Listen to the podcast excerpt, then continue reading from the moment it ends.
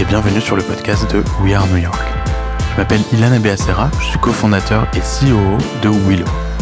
Je suis ici à New York depuis 15 ans, avec un passage de 2 ans dans la Silicon Valley, et toutes ces années j'ai eu la chance de faire la connaissance de beaucoup de Français qui font rayonner la France aux États-Unis, et ce dans tous les domaines.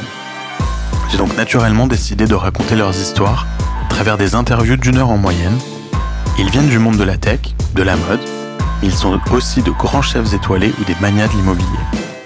Ils ont tous en commun cette secret sauce et des parcours atypiques que nous allons tenter de décortiquer ensemble épisode après épisode. Vous allez voir, ça vous donnera souvent envie de croquer le monde. Mon objectif est de montrer que les États-Unis sont un marché accessible, mais aussi de vous prouver que nous les Français, nous avons ce petit je ne sais quoi. J'espère que ce podcast vous plaira car je le mène avec passion. Et merci d'avance de le partager, de le noter et de le commenter si c'est déjà le cas. Alors à tout de suite dans un nouvel épisode de We Are New York.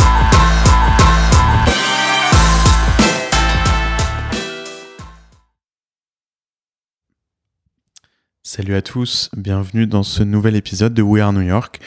Aujourd'hui, je suis accompagné d'un tout nouveau New-Yorkais, Guillaume Lacroix. Bonjour. Salut Guillaume, bienvenue chez nous. Merci. Dans la Big Apple. Bon alors je sais que tu fais des, euh, des allers-retours depuis 18 mois comme tu me l'as dit avant qu'on démarre. Euh, mais maintenant tu es installé euh, majoritairement à New York. Tu es le cofondateur et CEO de Brut, Brut Media. Je suis sûr que tout le monde connaît Brut.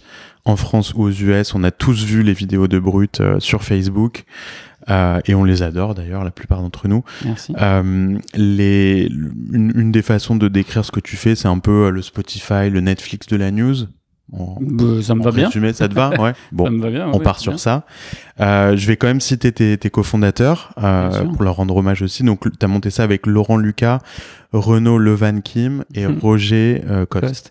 Ouais, j'ai en fait je l'ai monté avec euh, Renaud Levanquim. Renaud c'est un une légende de la production télé en France. Il a c'est lui qui a produit le Grand Journal notamment sur Canal+, qui a produit pendant 25 ans les Césars, Cannes, etc. Ouais. Laurent Lucas, il était à l'origine de du petit journal euh, sur Canal+, qui Ouais. est devenu quotidien. Ouais. Euh, il était vraiment à, à l'origine, c'est un génie éditorial, c'est le patron éditorial de Brut aujourd'hui. Et Roger Coste était le patron de la régie de Canal+. Euh, ce, qui est, ce qui est très drôle, et le, Bruno le dit souvent, c'est que Brut, c'est une aventure de trois générations quasiment. Euh, Renaud et Roger étant euh, les plus euh, âgés de la bande, même si j'ai- rarement vu des gens aussi jeunes d'esprit. Ils sont sans doute plus jeunes que moi d'esprit. Bah, ça, c'est l'esprit canal. Voilà. Je pense que ça. Moi et Laurent Quadra, et puis une jeune génération de talents digitaux, des mecs comme Rémi Buisine ou Charles, ou, Hmm. ou, ou les jeunes journalistes comme Sruti, par exemple, qui est la patronne de l'Inde, qui a à peine 30 ans, et qui sont, qui sont des journalistes incroyables. Toujours avec la, la dimension créative. On voit que c'est dans, vraiment dans l'ADN de Brut, quoi. Le Brut est né, enfin, le Renault, moi, Laurent, euh, euh, directement, on est des producteurs de contenu, on a travaillé à la télé longtemps. Et euh, je vais enfoncer une porte ouverte, mais c'est quand même beaucoup plus simple d'aller manier de la vidéo sur les réseaux sociaux quand tu sors de la télé que de la presse écrite ou de la radio. Euh, et ce qui est génial avec Brut, et, et d'autant qu'il y a une croissance incroyable, c'est que euh, Brut n'est pas autre chose que ce qu'on a envie de faire. C'est pas un calcul, c'est pas un business plan, c'est euh, c'est vraiment né de l'envie qu'on avait Ouais. de juste avant la campagne présidentielle de 2016-2017. Euh, on se disait, euh, il y a 30 millions de personnes par jour sur Facebook en France. Il y a l'extrême droite et l'extrême gauche qui sont extrêmement actifs et, et très bien organisés. Les médias traditionnels sont complètement à la rue.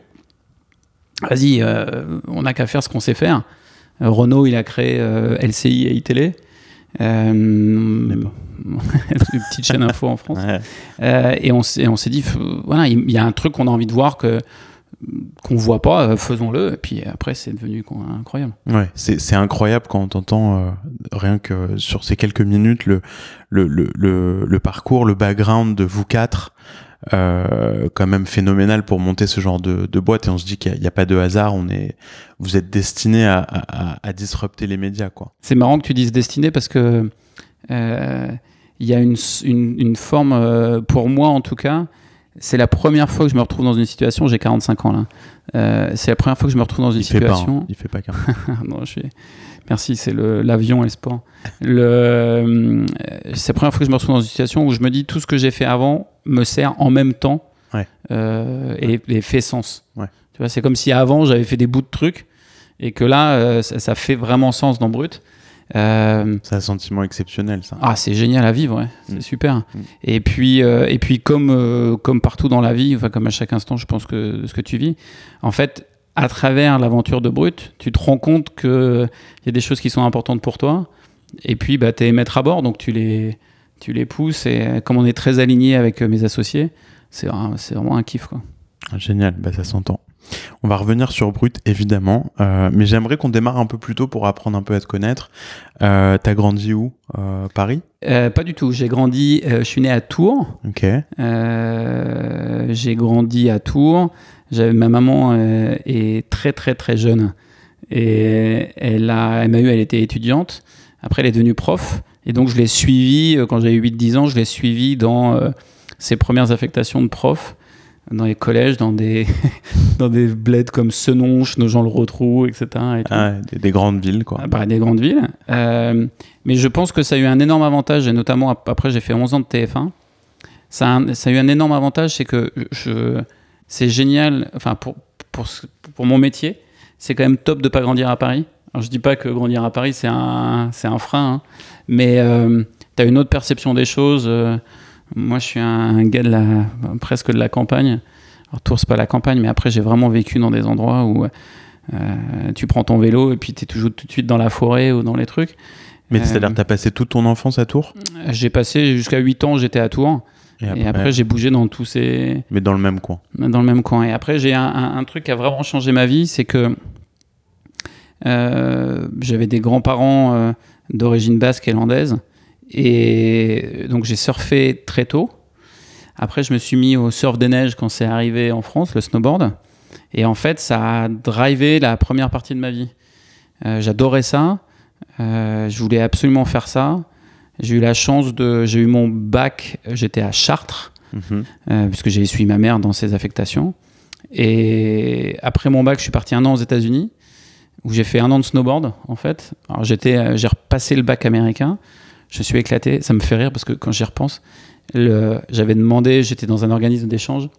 Il m'avait dit, euh, donc à l'époque, il n'y avait pas Internet et machin, etc. C'était des courriers. Il m'avait dit, où est-ce que tu veux aller? J'avais dit, je veux New York ou la Californie. Et deux semaines après, j'avais reçu une lettre euh, qui me disait, super, t'es accepté, mais tu vas à Cleveland. je savais pas du tout où c'était. J'ai appris après coup que c'est une vanne nationale euh, aux US euh, Cleveland, mais je me suis éclaté. Bon, il y a, Cleveland prend 20 mètres de neige par an, donc j'ai fait beaucoup de snowboard. Et quand il s'est agi de, de revenir en France, en février, euh, ma mère m'a appelé en disant bah, Guillaume, il faut qu'on pense à ton orientation.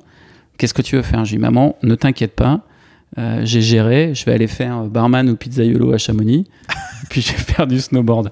Et là où ma mère a été extraordinaire, et d'ailleurs, c'est un truc qui m'a euh, beaucoup donné confiance en moi, c'est que je pense que 99% des parents auraient dit mais même pas en rêve.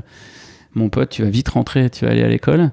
Euh, ma mère m'a dit mais c'est une idée géniale, t'adores ça, je sais que c'est top et tout. En fait, elle me l'a fait à l'envers, mais elle a, elle a toujours fait ça dans ma vie. Et elle t'a suivi quoi Ouais, elle m'a toujours, euh, elle, a toujours soutenu mes envies, tout en me mettant dans un cadre qui était safe. Et là, elle m'a dit écoute je me suis, j'en ai discuté avec ton père. Euh, on est super raccord, c'est génial, c'est une très bonne idée et tout. Mon père m'a dit après qu'il était en panique.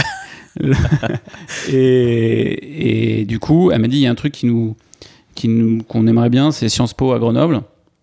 Tu serais à la montagne et tout. Je sais même pas ce que c'était. J'ai eu le concours par miracle, je pense, grâce à l'anglais aussi. Et puis après, je me suis retrouvé à faire Sciences, euh, Sciences Po snowboard. Génial. Sciences Po snowboard. Tu as 5 heures de cours obligatoires J'étais tout le temps à faire du snowboard et j'ai euh, j'ai commencé à faire des piges pour des magazines. J'ai monté un magazine de snowboard. Je suis devenu très jeune le correspondant de l'équipe de France Télévisions. Je suis allé à Nagano comme consultant euh, pour les premiers Jeux Olympiques d'hiver où il y avait le snowboard. Donc ça a vraiment drivé une première partie de ma vie.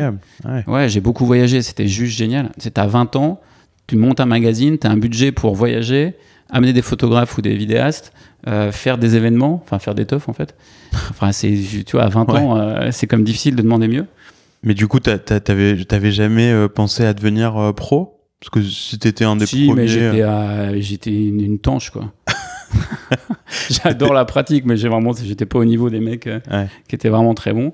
Et puis, euh, et, et comme souvent dans ma vie, j'ai eu des rencontres pas possibles. Et, euh, et un soir, euh, organisé un événement à Courchevel. Euh, et je suis tombé sur l'un des patrons de TF1. Euh, moi, je, je m'app- je pensais voir arriver un mec euh, euh, vieux avec un costume gris. voilà. Et j'ai rencontré un, des, un des patrons de TF1 Il s'appelait. qui s'appelle Xavier Couture, qui s'appelait Xavier Oui, Couture. ouais. Puis après, qui est passé chez Canal. Voilà, après qui est passé chez Canal, enfin qui a fait plein de trucs. Ouais. Et, et en gros, euh, euh, en gros, ça c'est, en gros, je me suis fait engager là. Et T'étais encore étudiant. j'étais non, là, je venais de finir mes études, je, je bossais beaucoup, j'étais euh, j'étais un peu le go-to quand il s'agissait de, de faire du, des trucs autour du snowboard et des sports de glisse. Et euh, il m'a dit j'ai besoin de mecs comme toi à TF1, viens, je te trouve un job. Et je me suis pointé à Paris à TF1. Euh, il m'a dit, Ah, Guillaume, comment ça va? Ça me fait plaisir de te voir. Bon, tu fais du snowboard T'as fait une école de journaliste? J'ai dit non. J'ai fait Sciences Po. Il me dit bah écoute, je vais te mettre au sport et tu vas apprendre ton métier au sport. Et, euh, et ça a été génialissime parce que j'ai pu apprendre euh, mon métier que je connaissais pas de journaliste euh, et de, enfin, de journaliste autour de l'image au JT de TF1 et à LCI. Et ça a été génialissime. C'est-à-dire, tu faisais, tu faisais quoi très vite? T'as fait des sujets Ouais, euh, j'ai fait du reportage. Ouais. Donc, euh, Tu te promenais avec euh, un donc, voilà, caméraman un preneur de son, puis après, t'allais monter de tes trucs. Et je me faisais découper, j'étais nul. Ah ouais, Bah ouais, j'avais aucune formation. euh. c'était des beaux reportages, quoi. Les, les... Alors, au début, je faisais beaucoup de sport, beaucoup de snowboard, beaucoup de surf, de trucs comme ça. Et puis après, j'ai commencé à rentrer. Et en fait, je me suis rendu compte que j'a- j'adorais l'image. Euh, tu vois, j'avais pas à 12 ans, je me suis pas dit, euh, je vais créer un média global ou je veux être producteur et j'adore la télé. Euh, et je me suis rendu compte que j'aimais vraiment raconter des histoires, que ça m'intéressait. J'étais pas formaté, j'avais pas fait d'école de journalisme. Et donc, bah, je suis arrivé à TF1, j'ai fait, j'ai, j'avais un ton spécial. euh, euh, j'ai du coup repris les émissions des sports euh, autour de la Formule 1, euh, Automoto, puis après Téléfoot avec, quelqu'un à qui j'ai été associé après, qui s'appelle Eric Anzo, qui était le patron des sports à TF1.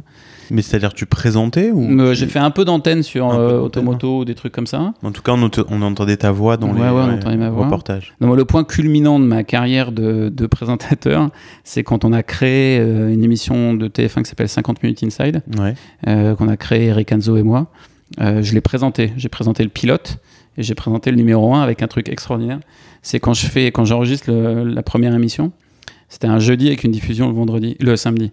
Donc le jeudi, je le fais. Il y avait Étienne Moujotte, le patron de TF1, qui était là euh, et qui me dit Guillaume, avec la prestation que tu viens de faire, t'es parti pour 10 ans. Et le dimanche, on diffuse, donc le samedi, on diffuse. Dimanche, les audiences. Euh, 9h15, donc les audiences sont vers 9h03, 9h05. 9h15, pas de nouvelles. Et demi, pas de nouvelles. 45, pas de nouvelles. Je me dis, bon. Et à 45, Étienne nous appelle en nous disant, bon, euh, on continue l'émission. Les cibles étaient incroyables. Alors à l'époque, TF1, quand tu faisais pas 30% de part de marché, c'était un problème. En quelle année on est là? Euh, peu près? 2006. Ok. 2006, novembre 2006. Donc il m'appelle, il me dit Bon, Guillaume, on va continuer l'émission, c'est super. En revanche, tu dégages.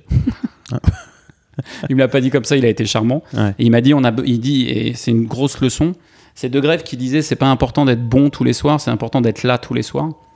Et euh, c'est pareil, quand tu lances une émission à la télé, tu as besoin d'avoir un. que les gens puissent dire Ah bah tiens, c'est l'émission 2. Donc après, il y a Nikos qui est arrivé, qui a été extrêmement élégant et qui est devenu un de mes amis proches. Euh, et effectivement, ça nous a donné du temps parce que les gens disaient Ah oui, c'est la nouvelle émission de Nikos. C'était une grosse leçon sur comment tu installes des choses. Renaud, il m'a dit ça sur le Grand Journal. Il m'a dit la raison pour laquelle on a pris Michel Denisot au Grand Journal, c'est qu'on savait que grâce à Michel, on aurait du temps pour euh, bah, essayer, etc. Figure it out. ouais. Parce que franchement, quand on te met à l'antenne à la télé ou quand on te laisse du temps, t'y arrives. Ouais. Voilà. Mais aujourd'hui, on est. Aujourd'hui, on n'a pas beaucoup de temps. Ouais, ouais, on te tranche beaucoup plus rapidement, c'est ça. Ouais. Il y, a- il y a moins de temps. Ouais. Ouais. Mais, mais les audiences, euh, les audiences télé de, des émissions aujourd'hui, est-ce qu'elles sont regardées complètement différemment de l'époque? Parce que là, tu, tu disais euh, TF1, t'as pas 30% de marché, euh, ça part. Euh, aujourd'hui, bah, aujourd'hui, beaucoup moins, j'imagine. C'est plus Après, fragmenté. euh, le marché français, il est particulier parce que tu as, une telle puissance de TF1 encore. Ouais. Euh, voilà, maintenant, ils sont plus sur les cibles commerciales, et etc. Mais écoute, moi, c'est un monde dans lequel j'ai vécu 10 ans, 11 ans. Euh, enfin, même plus d'ailleurs, parce qu'après, avec les boîtes, on a bossé pour la télé, mais le... j'ai adoré travailler à TF1. Ouais. Euh, j'ai trouvé une boîte très humaine, alors qu'elle avait une image, notamment à cause des guignols, de la boîte à cons et tous ces trucs-là. Euh, et surtout, j'ai appris mon métier. Mm. Euh, j'ai appris mon métier et, ça m'a, j'ai rencontré euh, l'un de mes, mes associés, alors qu'on n'est plus associés aujourd'hui, mais on est resté très amis, euh, avec qui j'ai monté une boîte qui s'appelait Black Dynamite, Black Dynamite, avec qui j'ai fait du cinéma. On a produit un film qui s'appelait Les Infidèles avec Jean Dujardin, qui a été un grand succès, qui est tombé au moment où Jean a eu l'Oscar. On a lancé un- un- une chaîne de comédie sur YouTube qui s'appelle Studio Bagel, Ouais. qui a été un gros carton, qui est la plus grosse chaîne de comédie en Europe, qu'on a vendue à Canal. Euh, on s'est bien marré, c'était vraiment cool. Et c'était quoi ton. Quand tu dis j'ai appris mon métier, c'est quoi, c'était quoi ton métier en fait? C'est. euh, Tu étais à l'intersection de pas mal de trucs. Ouais, écoute, c'est. c'est...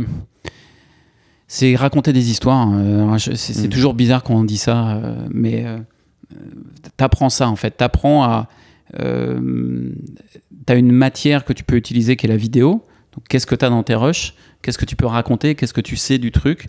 Et comment tu l'organises de la manière la plus euh, impactante, intéressante. euh, euh, voilà, et je me suis rendu compte que j'adorais ça, quoi. Et t'as as, l'impression que dès TF1, t'as réussi à, à mettre ta patte, euh, ou en tout cas l'œil un peu différent que tu avais, euh, dans le montage de certains de Oui. tes reportages? Ouais, bah oui, parce qu'en fait, euh, j'avais aucune. j'avais pas fait d'école de journalisme, j'étais pas formaté, Ouais. j'avais pas de code et de règles.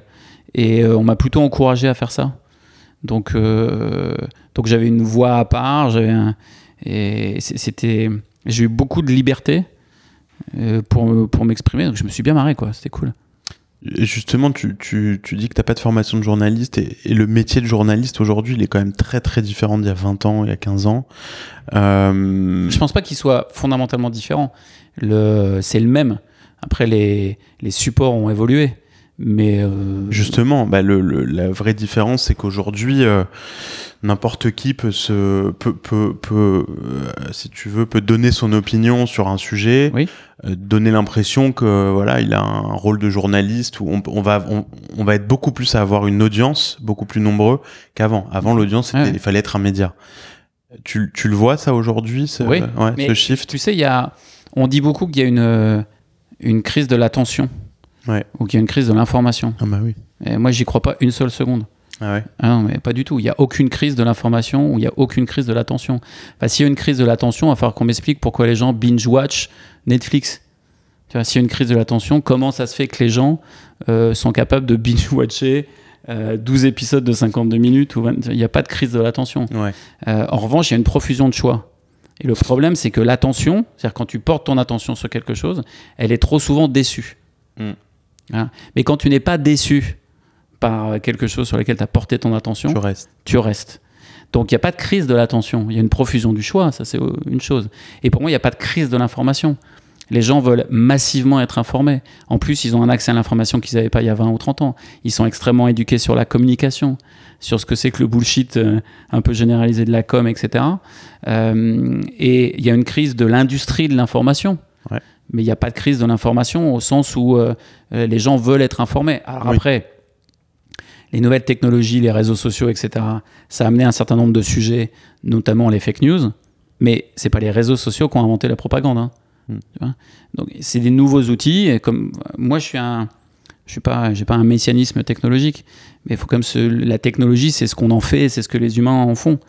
Euh, dans le cas des réseaux sociaux qui sont euh, assez décriés en ce moment sur les histoires d'information, euh, effectivement, c'est des plateformes où il y a un certain nombre de problèmes qu'ils essayent de régler. C'est dans le cas de Facebook, ils ont plus de 2 milliards d'utilisateurs, donc c'est compliqué à régler. D'autant qu'il y a la notion, tant que tu n'y es pas confronté, tu, tu peux pas voir ça. Mais quand tu commences à être confronté à ce qu'on appelle le principe d'open platform, le problème devient très compliqué. C'est-à-dire que les plateformes te disent qui je suis pour juger de la haine, par exemple.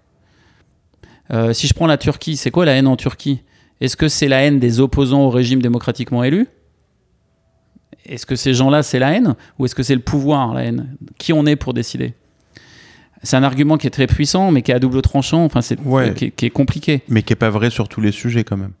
Bah, ça dépend de ton point de vue, en fait. Le, que nous, on a, nous, le on est- nazisme, euh, tu vois, pour aller euh, dans l'obvious. Mais euh, le, si tu veux, nous, en tant que Français, on est porté par les valeurs humanistes à la française, bah, ces valeurs, elles sont pas communément partagées. Bien sûr. Alors, dans le cas de Brut, pour revenir à Brut, euh, dans le cas de Brut, ce qui est extrêmement intéressant, c'est ce qui porte notre développement international, ce sont ces valeurs humanistes. C'est qu'en fait, à travers le monde, les Chinois, Indiens, Mexicains, euh, Anglais, Indiens, Africains, euh, Américains du Sud, Américains du Nord, etc., se retrouvent dans ces valeurs. Les, jeunes, les jeunes générations, se retrouvent vraiment dans ces valeurs-là. Et c'est ce qui fait que Brut a explosé partout dans le monde aussi vite. C'est pas du tout qu'on est des génies, c'est juste qu'on est à un moment de l'histoire où les valeurs qu'on porte euh, sont en fait massivement partagées par on va dire, les jeunes générations. Quand tu, dis, euh, quand tu parles de partager les valeurs, est-ce que tu restes neutre quand même comme média ou Nous, on essaye de, on, est, on, essaye d'être neutre. C'est-à-dire que notre ligne éditoriale, c'est ce qui intéresse les, ce qu'on appelle les millennials et les Gen Z. Mm-hmm c'est pas compliqué ce qui les intéresse à travers le monde. Il y a, il y a on va dire, deux pôles. Il y a l'entertainment au sens large, la culture, la musique, le cinéma, les séries, euh, ou même l'actualité de, des, des, plateformes ou des influenceurs, euh, de la pop culture, on va dire. Et de l'autre, un système de valeurs, euh, qui, qui, est le système de valeurs par laquelle il, à travers duquel il, il juge le monde, il juge les gens.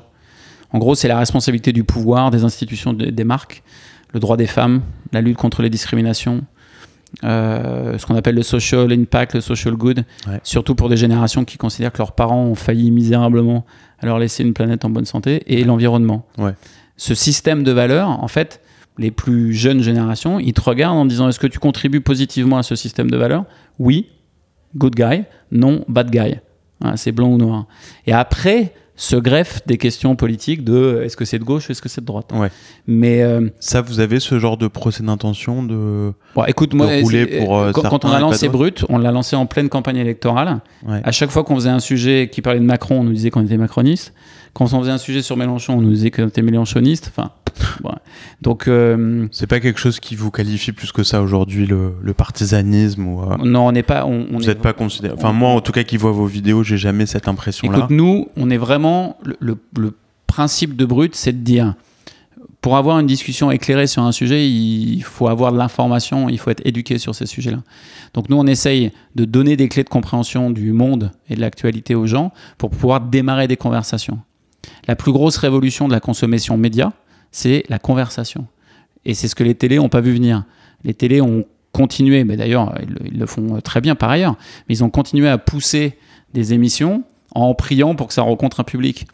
Euh, les réseaux sociaux, c'est pas un endroit de distribution euh, où je te pousse du contenu, c'est un endroit de conversation. Donc, comment tes vidéos démarrent des conversations? C'est vraiment le. parfois, on, pousse un peu le trait euh, avec Laurent ou Renaud en, en disant que Brut n'est pas.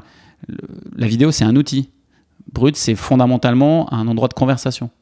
Dans quoi? Dans les commentaires, par exemple Il n'y a, a, pas un média dans le monde qui génère plus de conversations par vidéo que nous. Ok. Et, et, ça, c'est pas un problème à gérer? Non, parce que tu as, deux choses. Déjà, tu as des outils pour modérer.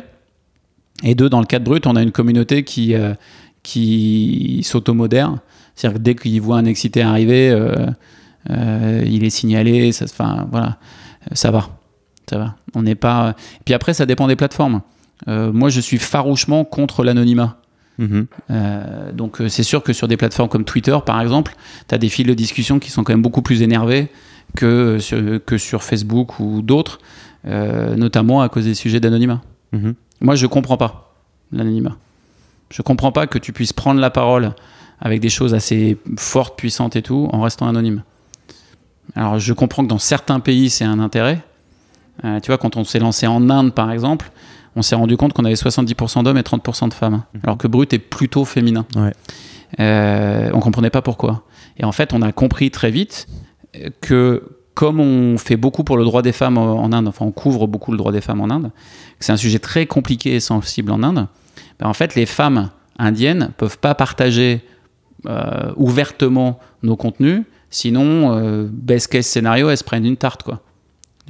Et donc en fait, on s'est rendu compte que WhatsApp était un énorme euh, moyen de distribution de nos contenus parce que les femmes indiennes échangeaient les vidéos de brut à travers des, groupes, fermés de WhatsApp. Waouh. Mais comment vous distribuez sur WhatsApp? Bah, En fait, euh, c'est c'est uploadé par des. Au début, on s'est rendu compte que c'était des gens qui uploadaient nos vidéos par WhatsApp et puis qui les envoyaient dans des groupes. Ah ouais. Ouais. Mais vous, ça, vous en tant que brut, en tant que boîte, vous pouvez le, le, le faire? Bah, pour- on, on va pouvoir commencer à le faire. Ok, Et on travaille beaucoup avec le groupe Facebook là-dessus. ouais. ok. Ça va ressembler à quoi ce genre de. J'en ai pas la moindre idée. Ouais, je sais pas. Parce Non, que en- et puis, au niveau en du plus- produit, c'est pas fait pour ça, donc. euh, En- en- mais, euh, oui et non. C'est-à-dire qu'en fait, ça dépend par quel bout tu le prends. Oui, C'est-à-dire que si tu considères que WhatsApp euh, est une plateforme de distribution, ah bah non, pas du tout. Mais plateforme, euh, WhatsApp, c'est un super endroit de discussion. Bien sûr. Donc si tu le prends par le bout de la discussion et que tu Ouais. réfléchis à qu'est-ce que ça veut dire du point de vue de l'utilisateur que de discuter, bah là, ça devient intéressant. Bien sûr. Moi, ce que m'a appris Brut, c'est réfléchir à l'utilité. C'est en quoi c'est utile. Voilà. Euh, moi, je trouve que Snapchat est une plateforme formidable qui a une utilité très claire, c'est de la messagerie éphémère. Après, il y a tout Discover, etc. Mais fondamentalement, c'est de la messagerie éphémère. TikTok est une plateforme où c'est purement du divertissement. Facebook est une plateforme qui rapproche des communautés. Donc, quand tu réfléchis en termes d'utilité et que tu te places du point de vue de l'utilisateur, bah, du coup, ça, tu réfléchis pas de la même manière. Et est-ce que ça veut dire que vous, vous avez des produits différents en fonction des plateformes? Oui. Ouais. Oui, bien sûr. ouais. Donc, euh, je sais pas, sur Instagram, par exemple, vous avez des vidéos plus courtes ou? Alors, sur Instagram, on a des vidéos plus courtes. Instagram, on essaye d'avoir une. une- euh, on essaye d'avoir. euh, si tu veux, Facebook, c'est vraiment un endroit de conversation. Ouais. Donc, on essaye de, de démarrer des conversations. C'est de toute façon ce qu'on essaie de faire à travers l'ensemble de nos plateformes. Euh, euh, Instagram, ça va être un endroit un peu plus entertaining. Donc, on essaye de. Tu vois, on fait, on fait beaucoup d'artistes, mais sur la base des valeurs qu'on défend, qu'on porte. Le, on raconte des témoignages, on essaye d'avoir un- une, une sorte de, de brut euh, un peu plus entertaining que le, le Facebook, par exemple, même si euh, je dis ça, je raconte n'importe quoi parce que le, là on fait un truc avec Orelsan en France euh, qui est génialissime, qui est très entertaining et que, qui Oui. part sur Facebook. Bon. Mais de- de- disons qu'Instagram c'est un endroit de passion et donc on essaye de suivre ça.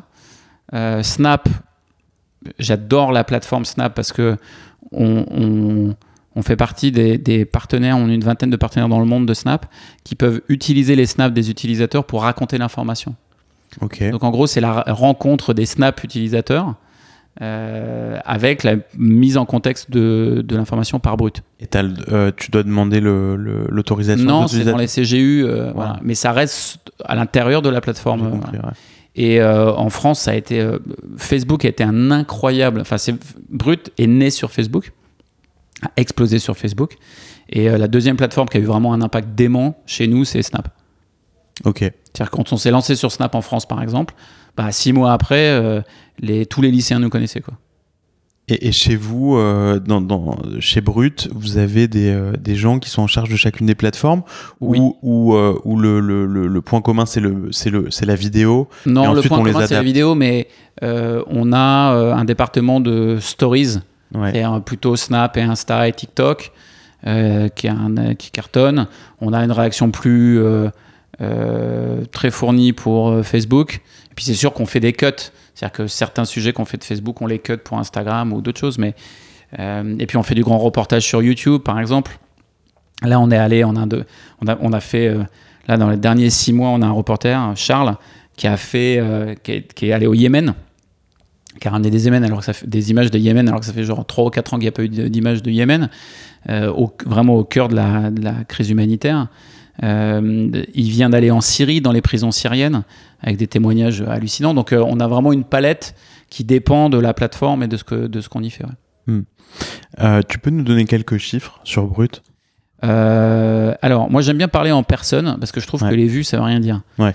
Euh, donc aujourd'hui, il y a Ça 30 veut rien dire parce que, juste là-dessus, ça veut rien dire parce que c'est Bah, autoplay fonction des euh, plateformes, euh, donc Facebook, tu as des vues à 3, 10 et 30 secondes. Ouais. Snapchat, tu as des snap vues. euh, pff, bon. Ouais. Donc les vues. euh, et puis en plus, euh, euh, enfin, je trouve que. Bon, je peux parler en vue. euh, Brut fait un milliard et demi de vues par mois. Voilà, de vidéos vues par mois à travers la planète. Ça veut rien dire. Enfin, tu vois, le- Mais, euh, c'est beaucoup, quoi. C'est beaucoup. Et est-ce qu'il y a beaucoup plus gros? Il y en- a d'autres qui font plus de vues que vous sur, Euh, alors, sur Facebook? Il y a deux manières de le voir. il y a des Américains qui font plus de vues que nous, Ouais. mais sur le marché américain. Ouais. Et ils font pas beaucoup plus de vues que nous, mais ils font plus de vues que nous sur le marché américain. Globalement, euh, il y a personne comme nous. Ok. Euh, voilà. Donc, euh, si tu veux, il y a, y a pas une marque média qui fait autant de vues que nous un peu partout. À travers le monde. Voilà, à Ouais. travers le monde. Le, donc, on fait un milliard et demi de vidéos vues par mois. Il y a 30 millions de personnes qui nous regardent chaque jour à travers le monde. Donc, ils regardent au moins une vidéo de brut par jour à travers le monde, Toutes plateformes confondues. toutes plateformes confondues. Ouais. Et il y a 300 millions de personnes par mois qui regardent au moins une vidéo de brut à travers le monde. Unique. Ouais, unique, ouais. C'est gigantesque. Ah oui, oui, c'est gigantesque. C'est gigantesque. Et c'est quoi les, les, euh, les plus gros territoires pour vous? On va dire euh, l'Europe, euh, Afrique du Nord, Mhm. euh, l'Inde. On est le plus gros média en langue anglaise sur les réseaux sociaux en Inde. Ok. Pourquoi en langue anglaise? Euh, parce qu'on s'est lancé en anglais, parce que le, le, euh, ça correspondait bien à notre ligne éditoriale. Ok. Et l'indie, c'est une, une- une ligne éditoriale un peu différente. L'anglais, en gros, c'est 10% des Indiens, l'indie, c'est 40%. Ok. Mais c'est pas les mêmes. Mais c'est ton audience, quoi. Ouais, le- si qui- tu veux, le, le l'indie, c'est plutôt euh, l'anglais, pardon, c'est plutôt la classe moyenne, celle qui a, tu vois, qui consomme, etc. Notamment les feeds. Et on est arrivé à un moment de l'histoire de l'Inde où les Indiens sont passés d'un coup de la 2G à la 4G avec une guerre des telcos sur euh, l'accès à la data illimitée. Donc euh, ils sont mis à consommer euh, autant de vidéos qu'ils pouvaient. Et nous, on arrivait pile poil à ce, numéro, à ce moment-là. On a explosé. Et pour te donner une idée, on est euh, on fait deux fois plus de vues que le deuxième par mois euh, en Inde. Et euh, on est numéro un sur Facebook, sur Snapchat et sur Instagram. Et le numéro 2, c'est Time of India, qui est le plus gros conglomérat média indien. Ouais. Euh, donc c'est, euh, enfin, tu vois, Ouais. Donc vous êtes meilleur que les locaux, bah, quoi. c'est incroyable. Et c'est quoi votre stratégie pour, euh, pour réussir à, à, à pénétrer des marchés euh, localement comme ça euh? Ah, euh, nous, on a une stratégie, c'est que aujourd'hui, on sait ce qui marche à travers le monde. Mhm. C'est très facile de faire marcher une vidéo dans deux pays. C'est très difficile de la faire marcher dans trois. Et une fois que tu l'as fait marcher dans trois, généralement, elle marche dans 15, 20, 30, 60. Aujourd'hui, on touche, on est présent dans 60 pays. Euh, Tu parles en termes de contenu ou de forme De la de- faire marcher euh, non, c'est juste. sujet euh, ou- c'est que ta vidéo fonctionne dans trois pays, c'est-à-dire qu'elle soit vue beaucoup euh, mhm. dans trois pays. Très facile de faire fonctionner une vidéo entre la France et les US. Mais à faire fonctionner une vidéo entre la France, les US et l'Inde, c'est un autre sujet. Ok. Donc on est devenu très bon à comprendre ce que c'est qu'une vidéo globale, une vidéo qui va marcher partout dans le monde. Euh, et donc aujourd'hui, quand on rentre dans des nouveaux marchés, on est fort de cette expérience-là parce qu'on sait qu'il y a un socle de valeurs qui va fonctionner et résonner auprès des jeunes audiences. Euh, et donc on met, ce, on met ça en application. Il se trouve qu'on a un très gros back catalogue, c'est-à-dire que 80% de ce qu'on fait peut se regarder maintenant dans 6 mois ou dans 2 ans. C'est intemporel, atemporel. Euh, et donc du coup, bah, on utilise ce back catalogue. Par exemple, quand on a ouvert le Mexique, on a pris notre back catalogue, on l'a traduit en mexicain, enfin en espagnol. Et puis on a lancé, et en 6 mois, on est rentré dans le top 4 euh, mexicain. Pour le traduire, vous, vous, euh, vous sous-titrez ou Ouais, vous, on vous faites aussi la On fait voice-over pas de voice-over, sauf un peu sur YouTube.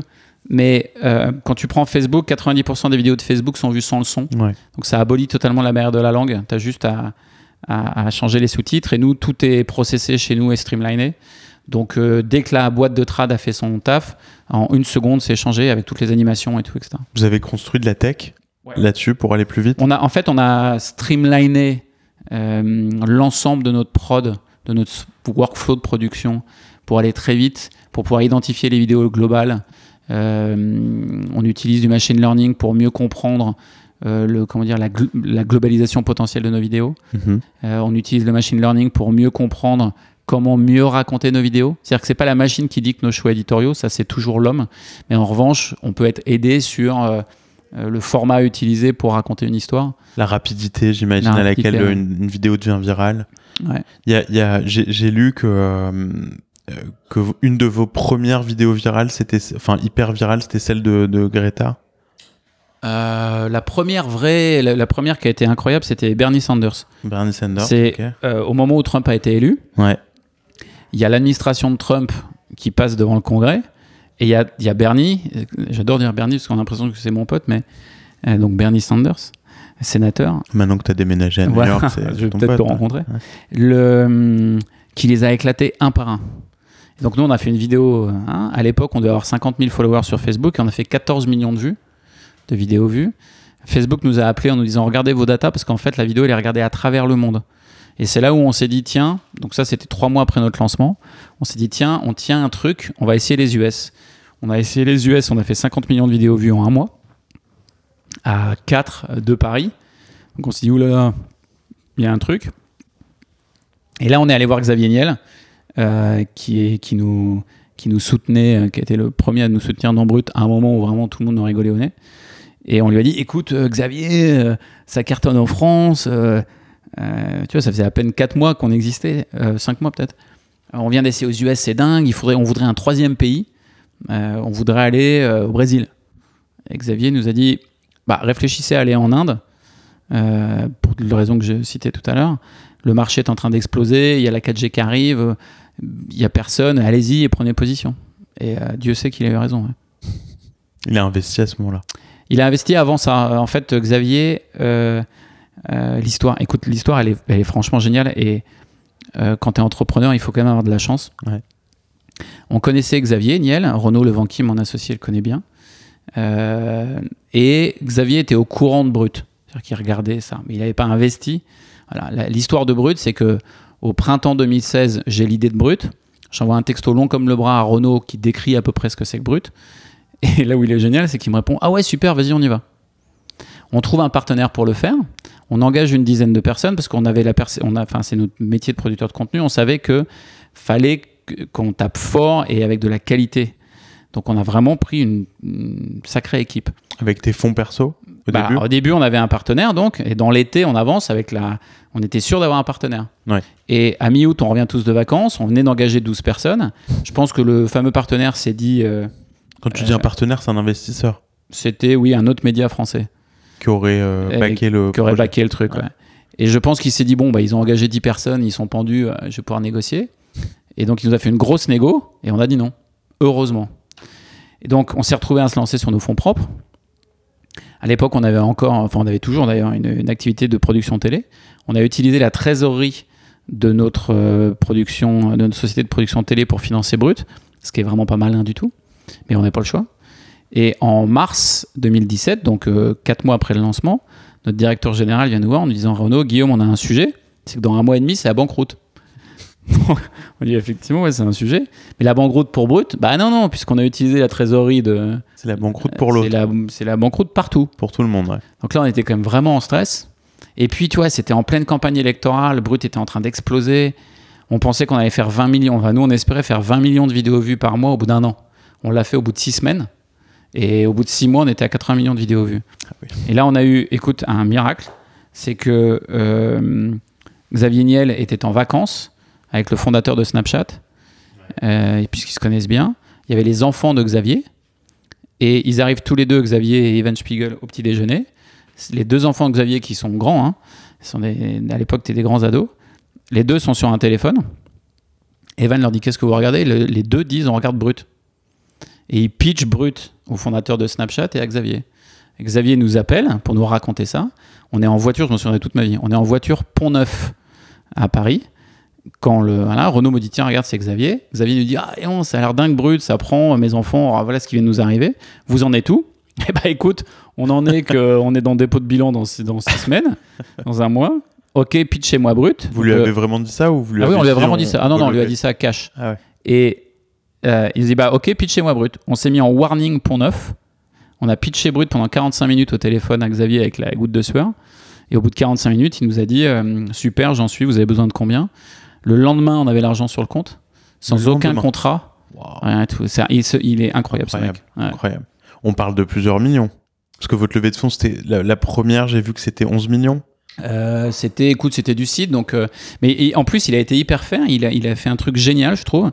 C'est qu'il nous, a- il nous a dit, c'est quoi votre besoin de, besoin de financement? Donc, on lui a raconté. Il nous a dit, écoutez, je vous garantis votre besoin de financement, et mais je essayez de performer et, je, et débloquer des tranches. C'est-à-dire que je vous donne pas tout tout de suite. Parce que Euh, ça vous dilue. euh, que ça va vous diluer tout de suite. Donc, si vous arrivez, hein, voilà, et enfin, c'était hyper fair. Et, de, et puis, de toute façon, depuis le début de Brut, euh, la relation qu'on a avec Xavier Niel, comme avec l'ensemble du board d'ailleurs, on a beaucoup de chance.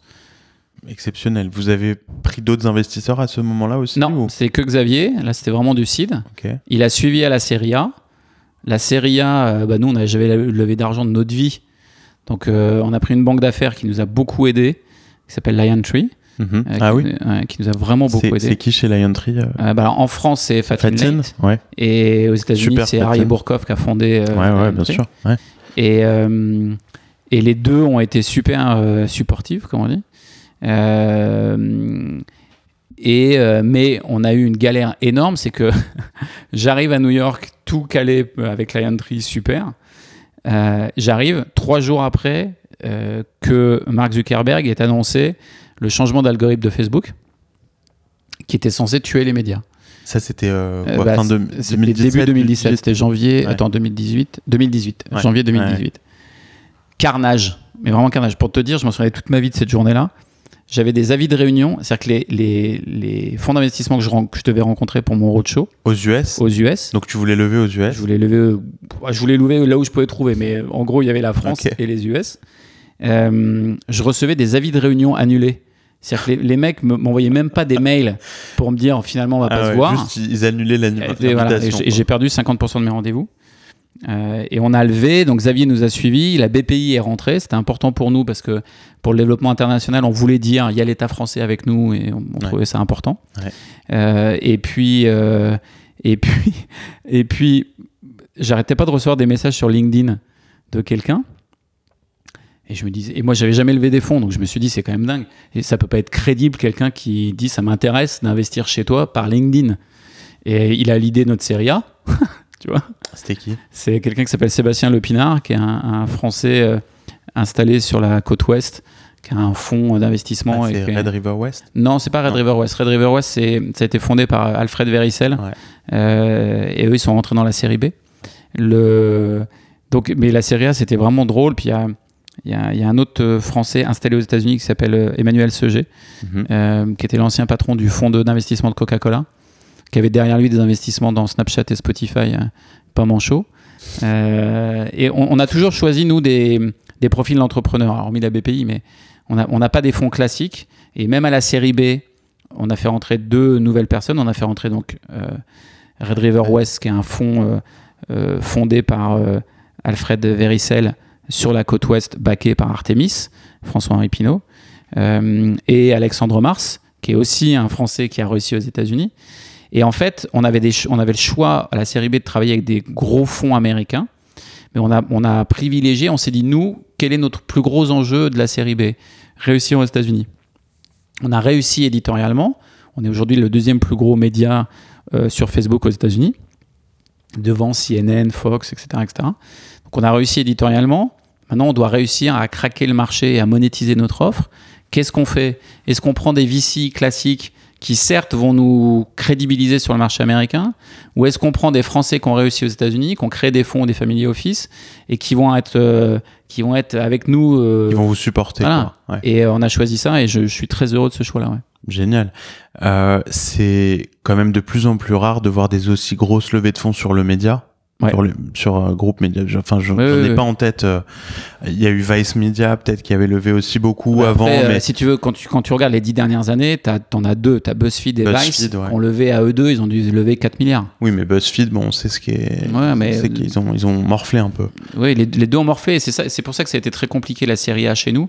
C'est que euh, quand tu arrives aux États-Unis, les mecs ils Bah disent mais attends, mais Bon, médias, médias, médias, réseaux sociaux, mais au revoir. Oui. Tu dis, non, non, non, ça m'intéresse pas. Reviens quand tu feras du SaaS ou Et euh, qu'est- qu'est-ce que tu penses que qui, qui a changé euh, la perspective euh, le succès. dans ton histoire? Le succès, et puis ça Le- fait le- un petit le- moment maintenant. le, succès et le fait qu'on a, on a démontré qu'en fait, euh, euh, la fameuse crise de l'information, elle est sans doute liée au fait que l'industrie traditionnelle n'a pas vu arriver le virage de la conversation et du social, et que quand tu suis les usages et que tu les utilises, tu les leverages à plein, bah nous on a créé un, média global en moins de trois ans grâce à Facebook. Il, faut, rappeler quelque chose que je trouve important, c'est que des plateformes comme Facebook, qui peuvent être par ailleurs très décriées, bah, pour un média, tu ne payes aucun frais technique, tu payes pas l'upload satellite, tu payes pas de marketing. Alors tu peux toujours, mais dans le cadre brut, euh, Brut France, je, je pense qu'on a investi euh, euh, tu as des vues organiques et des vues payées. Je pense que le. Enfin, c'est pas, je pense, je suis sûr. C'est les vues payées sur Brut France, ça doit être 1%. Ah ouais. Facebook ne, ne vous demande pas, euh, ne vous demande pas euh, de payer plus, de devenir un plus gros annonceur Non, pour, euh, pas du tout. pour ouvrir les Après, nous, on a utilisé le paid comme une stratégie. c'est- comme quand tu vends des yaourts. Il y a un moment, tu dois faire de la pub pour que les gens sachent que tu vends tes yaourts. Bah, sur les réseaux sociaux, quand tu arrives dans des pays, on l'a fait en Inde et aux États-Unis. Aux États-Unis, c'est aux États-Unis, c'est un marché très particulier. Mais en Inde, par exemple, on a payé un peu au départ juste pour que les gens voient notre contenu. Puis en fait, ils voyaient, ils aimaient notre contenu, ils le partageaient, et ça créait un cercle hyper vertueux. Aux États-Unis, c'est différent. Aux États-Unis, tu as une sorte de droit d'entrée à payer. Quoi. Ouais, Tellement le feed est plein et tellement il y a de compétition. c'est ça.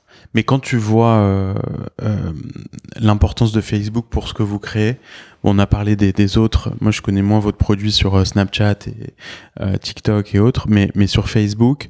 Euh, ça t'empêche pas de dormir la nuit, de, de, de dire à quel point Facebook est important. Pas du tout. Déjà, euh, quand on a commencé, Facebook, c'était 98% de nos vues. Aujourd'hui, Facebook, ça doit être 50% de nos vues. Ok, donc toi-même, t'as. Bien sûr, mais puis de toute façon, euh, ça correspond aux usages. Il y a des gens qui consomment Instagram, Snapchat, euh, YouTube, Facebook. Euh, après, on est né sur Facebook, on a explosé sur Facebook, on a une relation de travail exceptionnelle avec les équipes de Facebook. Euh, donc on, est, on, on en profite pleinement, puis d'autant que c'est Instagram et WhatsApp, etc. Et puis, euh, moi, je crois quand même beaucoup à... Je suis assez fidèle. Quand on a lancé Brut, il y a trois personnes qui ont cru en nous. Bon, il y a Xavier Niel, il y a les gens de Facebook. euh, en France, C'est Fidji, non euh bah, Fidji, oui, très, rapidement. Et en France, Edouard Bro et Laurent Soli, euh, Edouard Ouais. qui était le patron des médias et, et, et- et Laurent qui était le, le patron AMIA, euh, ils ont cru en nous, ils nous ont dit on va, on va, vous, on va vous expliquer la plateforme euh, pour vous aider, on va vous soutenir. Et Delphine Ernotte, la patronne de France Télévisions. Euh, alors qu'à l'époque, mais vraiment, les gens, ils nous regardaient en disant mais qu'est-ce que vous faites quoi?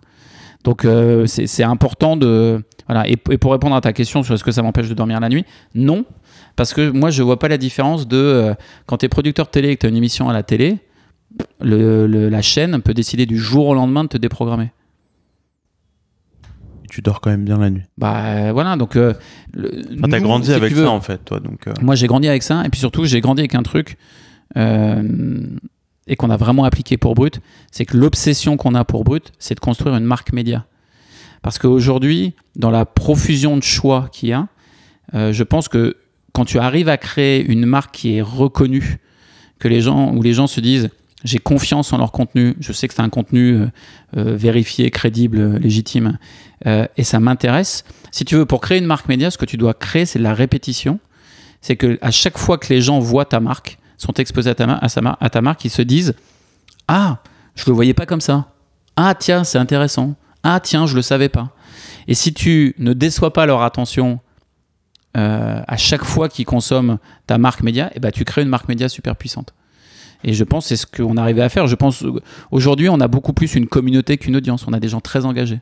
Donc le, le, le, le fait de, de développer une marque média standalone, Ouais. de la même façon qu'on a créé euh, Le Monde, Le Figaro, euh, TF1, etc. Aujourd'hui, c'est pas une de tes obsessions, c'est pas quelque Non. chose qui te qui te travaille. Non. Alors, je vais, si tu veux, ce que tu dis là, c'est la chose suivante. En gros, tu as deux solutions. Soit tu crées euh, une marque média sur une plateforme propriétaire. Mhm. Par exemple, tu crées un site web Ouais. qui s'appelle Brut, Ouais. et puis tu drives du trafic vers ton site web. Ça veut dire que tu es dépendant de Google. En gros, parce que euh, tu vas mettre euh, des mots-clés, tu vas le référencer, donc c'est du search. Ou, mais tu es propriétaire de la relation que tu as avec tes, tes abonnés, followers, spectateurs, ce que tu veux. Ou alors, tu choisis, ce qui est le cas de Brut, de dire on privilégie l'usage et donc on va distribuer notre contenu sur l'ensemble des points de contact de ces générations-là, les réseaux sociaux. Mais du coup, tu ne, tu n'es pas propriétaire de la relation. Moi, je trouve que c'est un truc très vertueux. C'est qu'en termes de business model, les médias, euh, le- le- les médias sont, enfin, on va dire les médias gratuits, sont appuyés sur la publicité. Ouais. Mais ils sont appuyés sur l'interruption publicitaire. Ouais.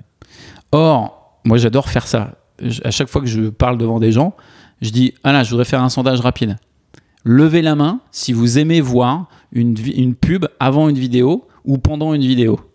Ouais, zéro personne, personne lève la main. Bon. Donc, il y a vraiment une crise de, de- Alors, pareil, pour moi, je pense qu'il n'y a pas une crise de la publicité, il y a une crise de la mauvaise pub. Parce que les gens adorent les marques et détestent la publicité. Donc, nous, dans le cas de Brut, ça nous a obligés à créer un format publicitaire hyper innovant, extrêmement aligné avec nos valeurs, où on dit non à plein de clients. Et nous, notre credo, c'est on fait de la pub, donc on raconte des histoires avec les marques, que si de toute façon on le ferait éditorialement. Ok. D'accord? Donc vous créez des vidéos. donc, euh, on crée des vidéos en euh, partenariat pour raconter des actions euh, vertueuses des marques sur un certain nombre de sujets. Euh, que et vous on, produisez on entièrement. produit entièrement et que vous des distribuez. brutes et qui est brut avec. Ouais. Donc c'est ce qu'on voit sur Facebook, la brute Exactement. with, Voilà. Mais no- la communauté de gens qui nous suit et nous consomme, c'est que on peut pas être acheté. Hmm. Hein. Donc, euh, et, et ça, tu le construis au fur et à mesure du temps. C'est-à-dire, tu vois une vidéo, tu es un peu suspicieux, tu dis, dis donc, c'est fait avec une marque. Ah, bah oui, d'accord, non, c'est intéressant, ok, ah, ok, super, très bien. Ah, je savais pas. Puis en fait, tu te rends compte au fur et à mesure du temps que oui, on fait notre taf, on enquête. Parfois, on dit, euh, on a besoin d'un peu de temps avant de vous répondre parce qu'on veut vérifier que vous nous bullshitez pas, etc., etc. Et puis, on se fait bullshiter un peu. Euh, donc, c'est super intéressant parce que l'avenir de Brut, c'est l'impact.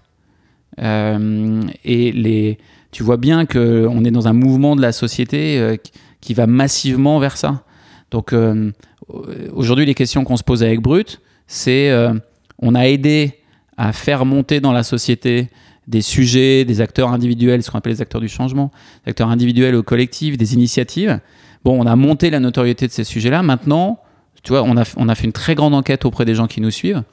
Et euh, le premier truc qui remonte, mais alors à 80%, c'est on veut agir, mais on ne sait pas comment. Donc je pense que la suite de Brut, et ça va arriver dans quelques semaines, euh, c'est donner aux gens des outils qui leur permettent d'agir. C'est pas que Brut devienne un média activiste, c'est que Brut donne aux gens des outils pour pouvoir agir, pour pouvoir décider avec nous de qu'est-ce qu'ils ont envie de voir, parce que la plupart considèrent que les sujets qui les intéressent vraiment sont pas assez représentés dans les médias. Donc décider avec nous de pouvoir le faire.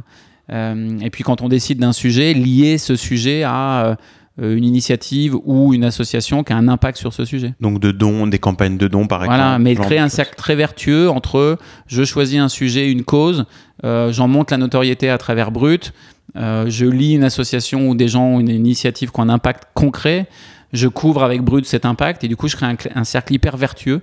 Voilà, je pense que c'est vraiment le, le, le- le futur de Brut. Quand tu vois le, le que la majorité des, des news qu'on consomme aujourd'hui, on les consomme effectivement euh, sur les réseaux sociaux. Pour moi, c'est beaucoup Twitter. euh, Pour d'autres, c'est Facebook. Instagram, j'ai l'impression qu'on va pas sur Instagram pour voir de la news, mais plus euh, entertaining, quoi. Mhm. Snapchat, euh, il y a de la news aussi différente. Euh, quels sont les, les, les, points positifs et les points négatifs de, de, de, consommer les news sur, euh, sur, euh, sur les réseaux sociaux Euh, Les fake news, évidemment, c'est un des. Comment, euh, comment vous, vous appréhendez cette façon de faire de la news? Qu'est-ce qui est différent dans le, le type de reportage que tu fais aujourd'hui avec Brut euh, versus ce que tu faisais avec TF1 La grosse différence, c'est la grosse différence, et je reviens sur ce que je disais tout à l'heure. La grosse différence, c'est démarrer de la conversation. Les sujets de télé, ils sont pas faits pour démarrer de la conversation. D'ailleurs, quand tu regardes, euh, quand tu écoutes plutôt le vocabulaire de quelqu'un qui présente le journal, il dit voilà ce qu'on pouvait dire sur ce sujet aujourd'hui. On referme la page, on passe à autre chose, etc. Donc, t'arrêtes pas de fermer les conversations. Nous, on crée nos vidéos pour créer de la conversation. Donc, c'est un- énorme changement là où il y a une distorsion avec les réseaux sociaux et qu'il faut que je- moi je pense qu'on la corrige à travers notre présence partout y compris sur Spotify par exemple on vient de lancer un, un podcast quotidien Mhm. enfin on fait 5 à 6 modules par jour et un format plus long le week-end le euh, c'est que c'est un algorithme qui distribue ton contenu donc moi, je ne sais pas, les gens qui suivent Brut et qui aiment Brut, fondamentalement, je ne contrôle pas ce qu'ils vont voir de mon offre éditoriale. Euh, donc ça, c'est un sujet parce qu'il y, a y les fameuses bulles de filtre. hein. Mm. Bon. Euh, et donc ça, c'est un sujet. Ça, c'est frustrant quand même. Ouais, c'est assez frustrant, mais je pense que ça se corrige avec la puissance de la marque. C'est-à-dire que plus tu grandis, plus tu as de canaux de distribution et de points de contact, euh, plus, ça, plus ça te permet d'avoir une offre plus large. Et vous avez jamais essayé de tricher C'est-à-dire? On est sur Facebook, on suit Brut. Euh, vous avez jamais essayé de, de, euh, de, de- de commencer à avoir des relations euh, one-on-one avec, avec vos utilisateurs qui vous Non. découvrent via Facebook? Genre euh, sign up for, for updates, tu vois, dans notre website. Ou... Vous avez jamais essayé de, tirer les, les gens en dehors de vos plateformes? Non, parce que, hum, encore une fois, c'est quoi l'utilité?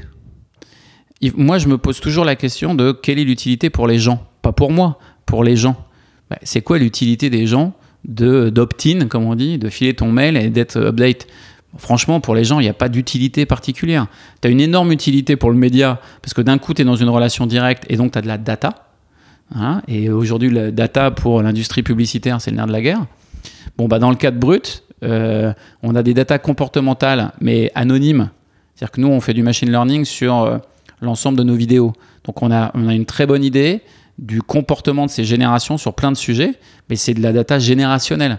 On ne dit pas, euh, tiens, un tel à euh, Guillaume, La- Guillaume Lacroix à Chartres, euh, il aime ça, ça, ça et ça et ça.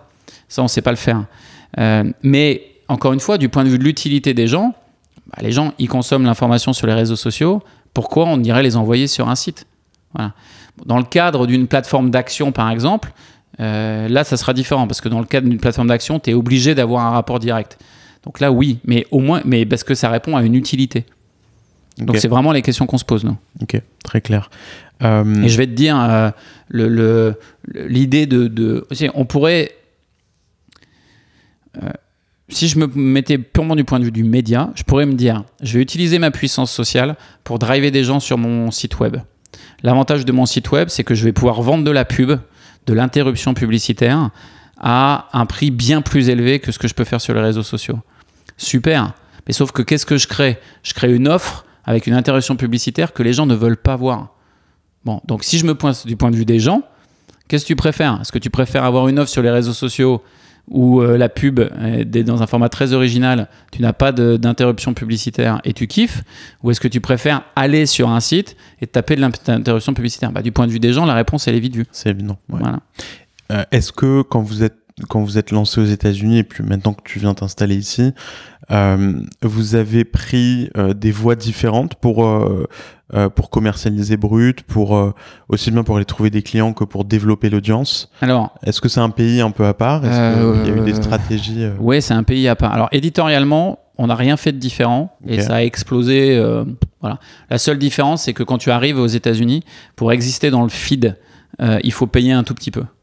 Alors, le problème, en fait, c'est combien tu payes. Euh, Il faut payer euh, du sponsor. de- En fait, il faut kickstarter, il faut mettre un peu d'argent sur ta vidéo pour qu'elle puisse monter dans l'algorithme et euh, se battre avec les gros, quoi. Nous, on a un coût de, on a un coût par vue entre guillemets qui est incroyablement ridiculement faible parce que dès qu'on pousse notre vidéo, elle est prise, regardée, partagée. Donc ça crée un cercle vertueux. Euh, mais il faut payer un minimum. Donc c'est une grosse différence entre les États-Unis, la France, l'Inde ou les autres pays où on est rentré, c'est que euh, on a parfois utilisé le paid pour nous accélérer un peu, mais on n'avait pas à le faire. Aux US, il faut le faire. Premier sujet. Alors, ça, c'est pour l'éditorial, mais on a explosé euh, sans problème. Ensuite, il y a monétisé, et nous, on a fait deux ou trois erreurs au départ. La première, c'est qu'on a vraiment un syndrome d'infériorité français. Moi, en tout cas. hein.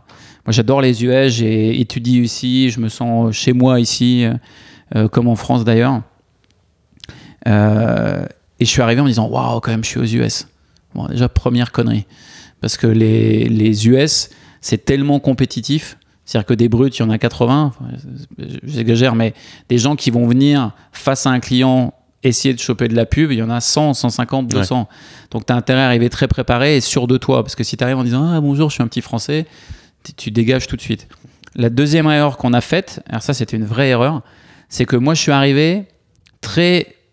euh, comment dire Très sûr de mon fait sur. Nous, on a quand même un truc, les Français, c'est qu'on. Moi tout seul, je vais faire trois ou quatre trucs à la fois. Là où les Américains, il leur faut quatre personnes pour le faire. Et donc, je suis bien plus productif qu'eux. Et franchement, c'est la classe. Bah, en fait, les Américains, quand tu leur dis ça, ils te rigolent au nez en disant Ouais, tu fais quatre trucs à la fois parce que tu as un tout petit marché en France et que tu n'as pas les moyens d'avoir quatre personnes. Mais moi, ça me rassure de savoir que j'ai quatre personnes qui font quatre choses différentes parce que je sais qu'ils le feront mieux, plus vite que toi.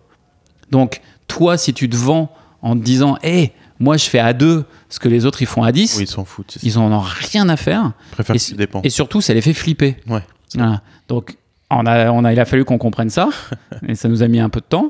Et puis après, il y a quand même un truc, c'est que euh, il faut, c'est le marché américain, il faut y aller. Si tu peux pas y aller petits bras, quoi. Donc euh, la levée de fonds, là, on, avait, on a levé 40 millions de dollars. Elle est là pour nous établir sur le marché américain et faire que quand on a besoin de recruter, on prend les meilleurs chasseurs de tête mais ne serait-ce que pour recruter, si tu le fais à la française, c'est-à-dire, bah, tu vas essayer de boire un coup, j'exagère, mais tu vas essayer de boire un coup avec la personne que tu veux recruter, bah, le fait que tu ailles en direct, le mec, ça le met mal à l'aise. Hmm. La fille, ça la met mal à l'aise. En revanche, s'il prend un des plus gros chasseurs de tête du marché qui arrive en disant je suis mandaté par Brut, bah déjà tu discutes. Ouais. Sauf que euh, le chasseur de tête, il t'a pris euh, 30% de la rémunération annuelle du mec ou de la fille. Plus bonus. Plus bonus, exactement. Donc, euh, t'as as tout ça et, ça, c'est un peu différent. C'est de l'adaptation. Voilà. Ouais. Et là, on est à un stade où je pense qu'on a digéré tout ça. Ouais. Et donc maintenant, on est dans une phase qui est dure, mais euh, euh, très, euh, je sais pas comment dire, très agréable, parce qu'en fait, euh, on est sorti de cette phase où on comprenait pas très bien le marché et les usages. Maintenant, on a bien compris, on est quasiment staffé pour. Et donc là, maintenant, on est dans un truc de, de c'est difficile, mais c'est très vertueux. De qu'on scale, quoi. Ouais, et puis on sent que ça avance, on sent qu'on a de plus en plus. Enfin, c'est très agréable. Bon, après, c'est aussi un, un exercice d'humilité génial parce que tu te prends des portes monumentales. Et, euh, et ça faisait longtemps que ça m'était arrivé de me prendre des portes comme maintenant Oh, Ah ouais. bien sûr. Vous êtes combien ici maintenant? Euh, on est. euh, pff, là, on doit être 40, 50, un truc comme ça. Tous à New York? Ouais, tout le monde à New York. Avec des profils. euh, Ouais, c'est quasiment que des que des- créateurs de contenu et des journalistes, etc. ouais. De toute façon, un- c'est l'un des aspects de Brut, c'est qu'on a toujours fait très attention à mettre très peu de niveau d'écart entre les journalistes et le management. Donc, Donc, Vous êtes euh, organisé comment là-dessus? Vous avez un GM euh, aux États-unis? Euh, non, on n'a pas de GM aux États-Unis, on a un patron éditorial. Ok. C'est toi en fait. Toi, t'es là. Moi, je suis, moi, je suis le GM américain. ouais. Et, et tu continues à, à gérer la France aussi? Oui. Bah Après, euh, on a des équipes, euh, on est bien staffé, c'est bien. Ouais. Euh, et on, on continue absolument à, à, à staffer, à, à pousser en France. En- si tu veux, notre chiffre d'affaires, on commence à peine à monétiser les États-Unis. Euh, ça fait trois ans de suite, on a, communi- on a commencé à monétiser il y a à peu près trois ans en France. Ça fait trois ans de suite qu'on fait euh, plus 300% de croissance par, euh, par an. Mhm. Euh, et en- entre 2019 et 2020, on est parti pour faire au moins ça, hors les États-Unis. Donc, euh, et on a, et, et c'est passionnant la France pour nous, parce qu'on a, on est, tu vois, on a, on touche 100% des millennials français par mois. On a 80% de pénétration sur Facebook. Le troisième week-end des Gilets jaunes, on fait 22 millions de Français qui suivent un Facebook Live de brut. Mm. On produit l'émission pour la Terre pour France 2. On fait un énorme carton. On amène beaucoup de jeunes devant l'émission de télé. Euh, Snapchat, on a 60-70% de pénétration sur la plateforme. On travaille avec des artistes. Ouais, donc euh, vous pouvez tout tester quoi. donc tu France. peux vraiment, voilà, Ouais. donc c'est vraiment notre- le navire amiral. On teste plein de choses, plein de formats après qu'on qu'on pousse dans différents pays. C'est génialissime. Et, et tu sens qu'aux États-Unis, la monétisation, elle prend plus de temps, elle prendra plus de temps? Oui, elle prendra plus de temps. Pourquoi? Pour la crédibilité de, du média. Bah, parce que, euh, parce que euh, aujourd'hui, tu as deux très gros médias américains qui sont Vice et BuzzFeed, Ouais. qui ont chacun, dépen- qui, qui ont chacun levé des milliards, vraiment. Euh, Vice a levé 2 milliards et demi, je crois, et BuzzFeed un peu plus d'un milliard, un milliard et demi. Euh, donc ils existent très puissamment. Et toi, tu arrives. Et voilà, il faut faire ta place. Et, et ce qui est drôle, c'est qu'on a beau être le deuxième plus gros média sur Facebook aux US, bah, il y a peu de gens qui nous connaissent encore. Donc euh, voilà. Ils connaissent sur- pas la marque brute. Ils connaissent vos vidéos, mais euh, ouais, en fait, quand on leur montre la vidéo, ils disent Ah oui ouais. Ils disent Ah oui, oui. Alors comment tu comment tu améliores ça? Euh, écoute, tu améliores ça. euh, Est-ce que vous allez faire de la pub dans le métro à New York? Non. que non? Non, En fait, je t'améliores ça avec la force de l'éditorial. C'est-à-dire que moi, j'hésite pas à dire, tu sais quoi? La première vidéo, on va la faire gratuite, parce que je veux que tu vois. Et à chaque fois, c'est bon. C'est-à-dire qu'on fait une vidéo avec un client et c'est parti. Ok. Ils Voilà. voient le résultat. Ah bah ils voient le résultat. Là on a fait une campagne pour euh, AMC. Ouais. Euh, voilà, la vidéo qu'on a faite pour faire la promotion d'une de leurs nouvelles séries, euh, c'est la c'est le plus gros carton de l'année 2019 du brand d'AMC. Donc forcément, ça te met dans une bonne position pour voilà. Et puis quand tu vas voir Netflix, quand tu vas voir Quibi, quand tu vas voir euh, bah, c'est plus simple quand même. Donc il te faut des case studies. Et l'autre chose, euh, en, France, on a été un peu euh, rétrospectivement, on se rend compte qu'on a fait un peu les choses à l'envers. En France, on a eu très tôt des clients qui ont voulu travailler avec nous parce que la marque était très puissante. Donc, bah, on a accueilli ces clients, etc. Mais en fait, on n'a jamais organisé de démonstration de pourquoi Brut, c'est pourquoi c'est bien de travailler avec nous. Et donc maintenant, on le fait. Euh, je pense qu'on progresse beaucoup sur ces sujets-là. Et aux États-Unis, ça doit être une démonstration. Aux États-Unis, en gros, on arrive très très très très paré dans les rendez-vous. On connaît très bien la réalité des conversations sociales autour de nos clients. Et on leur dit voilà, vous avez ce sujet-là, voilà la réalité des conversations sociales pour vous, vos concurrents sur, le, sur ce sujet-là. Nous, on a la donnée comportementale anonyme, j'insiste là-dessus, euh, qui nous permet de dire bah, si tu veux aller sur ce type de sujet, il faut y aller comme ça, avec tel format. Et voilà, et c'est pour ça qu'on te propose ces idées créatives. Et si tu travailles avec nous, tu verras ce qu'on appelle du brand lift ou du brand love, c'est-à-dire une amélioration de la perception de ta marque sur ces sujets-là. Euh, tu verras un minimum garantie de vue qui, est- qui éclate la- l'ensemble de la concurrence, etc. Et en fait, quand tu fais une démonstration, bah, il te dit bah oui. Faut Il dit- juste euh, ouvrir la première porte. Voilà. Est-ce que tu as l'impression que le fait que vous soyez si gros en France ou que vous soyez français tout court, euh, ça a un impact positif ou C'est négatif un impact négatif. Négatif carrément. Ouais. Euh, ils en ont rien à faire qu'on soit. euh, On pourrait être les maîtres du monde partout. Euh, on, est, on est entre guillemets, on n'existe pas aux US. Ouais. Euh, et euh, sur les ventes, ils aiment bien voir le CEO et le founder pour raconter l'histoire, mais derrière, ils aiment bien faire du business entre ricains même. Ouais. Ouais. Donc tu as un américain qui vend oui, j'ai un euh, patron des ventes euh, américain, bien sûr. Ouais. Non, non, moi je suis pas. euh, et encore, je pense que les Français, on est logés à bon On est plutôt. voilà, je, je pense pas que. En tout cas, c'est certainement pas un avantage. Mhm. Au mieux, c'est neutre. Intéressant. Ouais. Ouais. Et puis ça- en plus, il y a un autre truc, hein, c'est que euh, euh, en fonction des gens sur qui tu tombes, moi je, je pense que je parle bien anglais. J'ai fait, j'ai, pris des cours et je continue à prendre des, des cours de, de comment dire de coaching, d'accent et tout. Ouais. Mais vraiment, il y a des trucs, les mecs ils te comprennent pas quoi. c'est un enfer. et, et- et fon- et fondamentalement, c'est tu t'essayes de lui vendre un truc, donc Ouais. il comprend pas. euh, Vaut mieux qu'ils te comprennent. bah ouais ouais. Euh, toi, t'es arrivé il y, a, il y a pas longtemps, t'es installé à New York depuis combien de temps maintenant? Écoute, euh, ça fait euh, un an que je viens beaucoup beaucoup beaucoup. Ouais. Et Là, ça fait, euh, là, j'ai pris un appartement en décembre. Et ça se passe comment alors? C'est- C'est arrivé à New York? Dément. Ouais. Ouais. C'est un peu compliqué parce que j'ai mes deux enfants, j'ai deux enfants de 11 et 8 ans qui sont à Paris. Mhm. Donc euh, c'est quand même beaucoup d'aller-retour parce que je veux pas, je veux pas passer plus de deux semaines sans les voir. Ouais. Donc euh, je me suis organisé pour ça. Mais euh, hormis ce point qui est, qui est- on a mis du temps à le mettre en place et que ça fonctionne bien, c'est dément. C'est juste dément en fait. Le, ce que, ce que je trouve dingue à New York, c'est la, il y a la compétition pour tout. Même pour le trottoir, il y a la compétition. Pour traverser la rue. Pour traverser la rue, c'est une compète. Le... Ça, ça te stimule Ouais, alors parfois t'es un peu, euh, Ouais, parfois, parfois, t'es un peu ouais. cramé. Ouais. Le niveau de bruit, c'est quand même dément. Tout est en construction de partout, etc. T'as as choisi quel quartier pour Euh, écoute, moi, on a, nos bureaux sont à Flatiron, euh, Broadway 27e. à côté. Et donc on est, euh, on est. moi, j'ai pris un appart pour pouvoir aller à pied au bureau. Euh, mais je m'éclate. J'ai un appart où en plus je fais des, tu vois, je reçois des clients, je reçois des partenaires. euh, C'est, euh, j'aime bien cette vie-là, moi. Et en, en plus, j'ai une vie un peu particulière, c'est que mes enfants sont en France. J'ai grandi en France, je suis français. Mes amis sont en France. Donc là, je suis, j'ai vraiment une vie qui est ici, mais qui est pour brut. Tu vois? Ouais. Et Donc, tu peux, tu peux passer toute ton énergie sur le succès de, ouais. de Brut aux yeux. Et j'aime bien ça, j'aime bien le. J'aime bien cette, ce. ce- Ouais. Ouais, t'es dans une ville, tu focuses sur le ouais, boulot, t'es dans une autre, un et peu tout. plus. ouais. Après, euh, hier soir, j'étais avec euh, l'un de mes investisseurs, Emmanuel Seger, donc Cassius, Mhm. qui, m- qui investit beaucoup en Serie A et en seed, enfin en Serie A.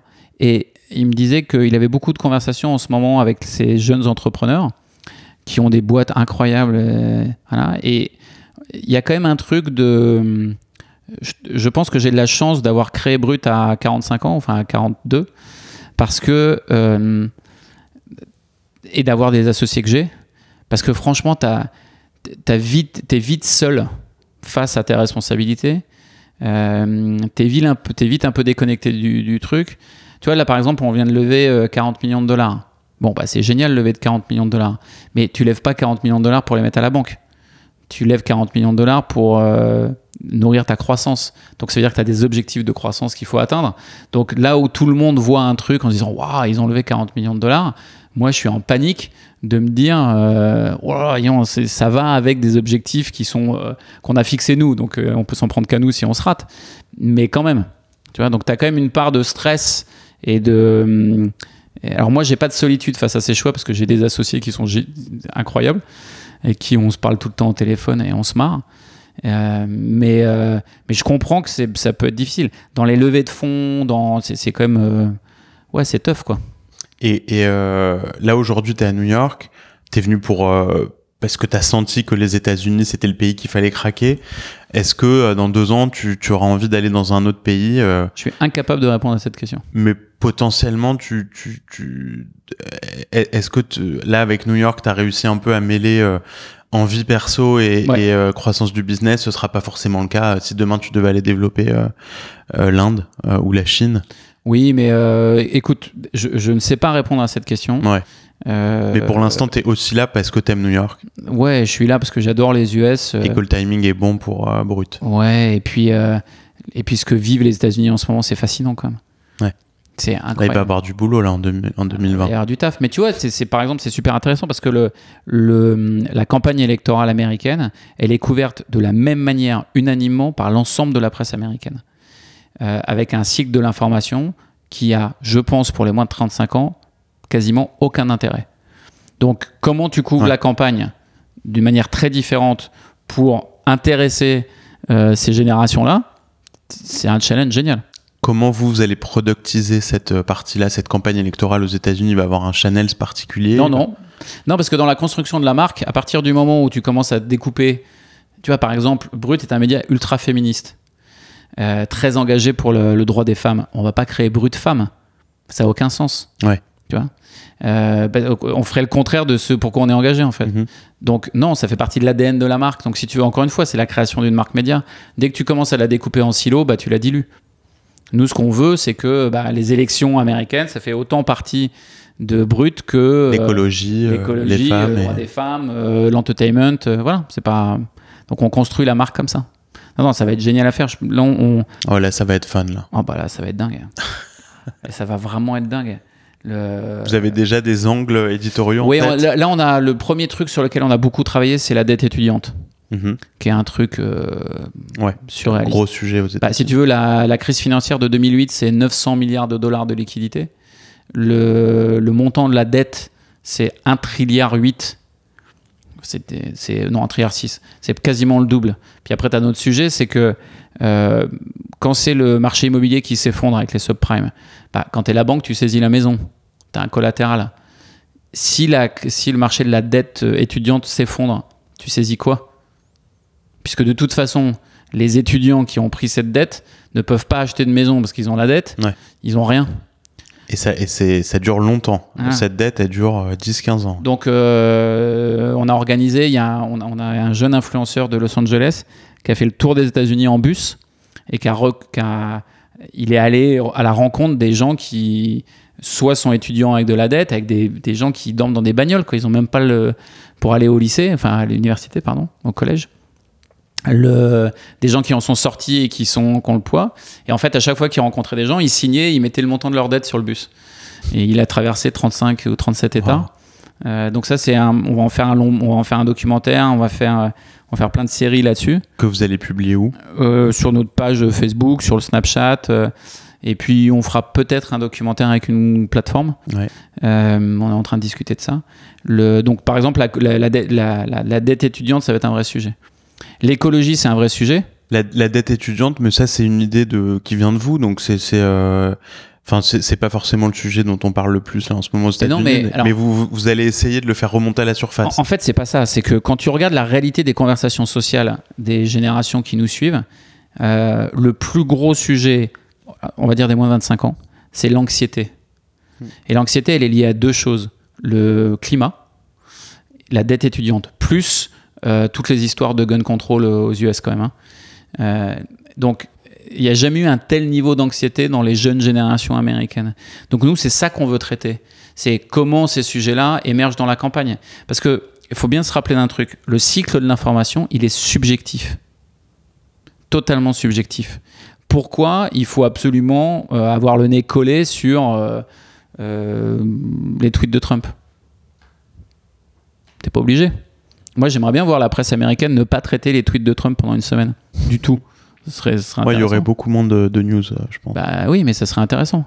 Tu vois, quand tu parles avec les gens du New, York Times, ils disent nous, systématiquement, si on met en ligne un, édito avec le mot Trump, ça cartonne. Euh, c'est le problème de la polarisation des opinions. Mais ce qui est intéressant pour nous, du coup, c'est que dans un, dans un pays ultra polarisé, bah, tu as une énorme place au milieu. Je dis pas au centre parce que je veux pas me poster politiquement.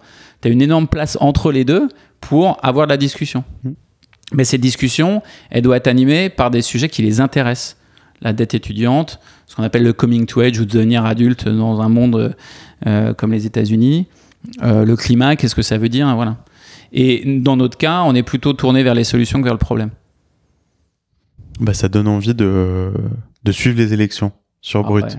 Ça va être dingue. Ça va être excitant. De toute façon, même euh, euh, de façon générale, ces élections, elles vont être euh, vraiment intéressantes à suivre. Et là, vous êtes au bon moment avec les bons outils, je les pense bons que ça formats. une grosse différence pour nous. Ouais. ouais, Génial. écoute, Guillaume, je crois que c'est tout pour aujourd'hui. Ah, c'était une super. Ah, c'était pas mal, ouais, c'était pas mal. On a, on a couvert beaucoup de sujets. En tout cas, tous ceux que je voulais traiter avec toi. Bravo pour tout ce que vous faites avec Merci beaucoup. Pour cette superbe aventure. Encore une fois, bienvenue euh, aux États-Unis. Je suis sûr que dans deux ans, euh, quand on fera le point, euh, on sera, on sera surpris et, agréablement surpris de, de, vos résultats. Il y a un truc qui est sûr, c'est que dans deux ans, ce qu'on imagine, enfin, je sais pas comment bien le dire, ce qu'on imagine aujourd'hui, ce que sera dans deux ans, il y a un truc qui est sûr, c'est que dans deux ans, ça sera pas du tout ça. Oui. Voilà. Donc déjà, ça c'est rigolo. Sûr, ouais. C'est vrai que je t'ai pas posé cette question d'ailleurs euh, de où tu te vois dans 5 ans parce que je pense que c'est impossible d'y répondre. je vais dire moi le, seul truc qui m'intéresse c'est mettre Brut dans une position où euh, euh, parce qu'il y a un moment ou un autre on aura besoin de partenaires. Soit ça sera des groupes, des grands groupes stratégiques médias ou type Disney ou d'autres, hein, soit ça sera des grands fonds. Le seul truc qui m'intéresse moi, c'est mettre, mettre Brut dans une position d'être maître de son destin, donc d'arriver à la rentabilité le plus vite possible. On est déjà très rentable en France, mais que le groupe soit rentable pour qu'on soit dans une position de choix et qu'on se dise les meilleures personnes pour amplifier Brut, pour étendre Brut, pour que Brut devienne vraiment le média global d'une génération, voire de deux, euh, c'est ces gens-là. Et moi, j'ai envie de pérenniser Brut. Il y a 150 personnes qui bossent pour Brut aujourd'hui. Je veux pérenniser le travail de ces gens-là. Euh, donc c'est ma seule obsession. C'est arriver à ce qu'on soit dans une position où on a le choix du roi et on peut choisir le meilleur partenaire pour avancer. Et je crois beaucoup, alors déjà moi je suis associé, je suis pas un fondateur unique, je crois beaucoup à la puissance du partenariat et de l'association. Euh, et je pense que ça, le brut passera par ça. Donc me, savoir où je serai dans 5 ans, j'en ai pas la moindre idée, mais en tout cas j'espère qu'on aura pu euh, accomplir ça avec brut. Et d'être resté à quatre fondateurs, euh, euh trois ans, quasiment quatre ans maintenant après le, le démarrage de la boîte, c'est quand même déjà en soi un exploit. Tu crois? Je sais pas, moi ça me ah paraît très naturel. Ouais.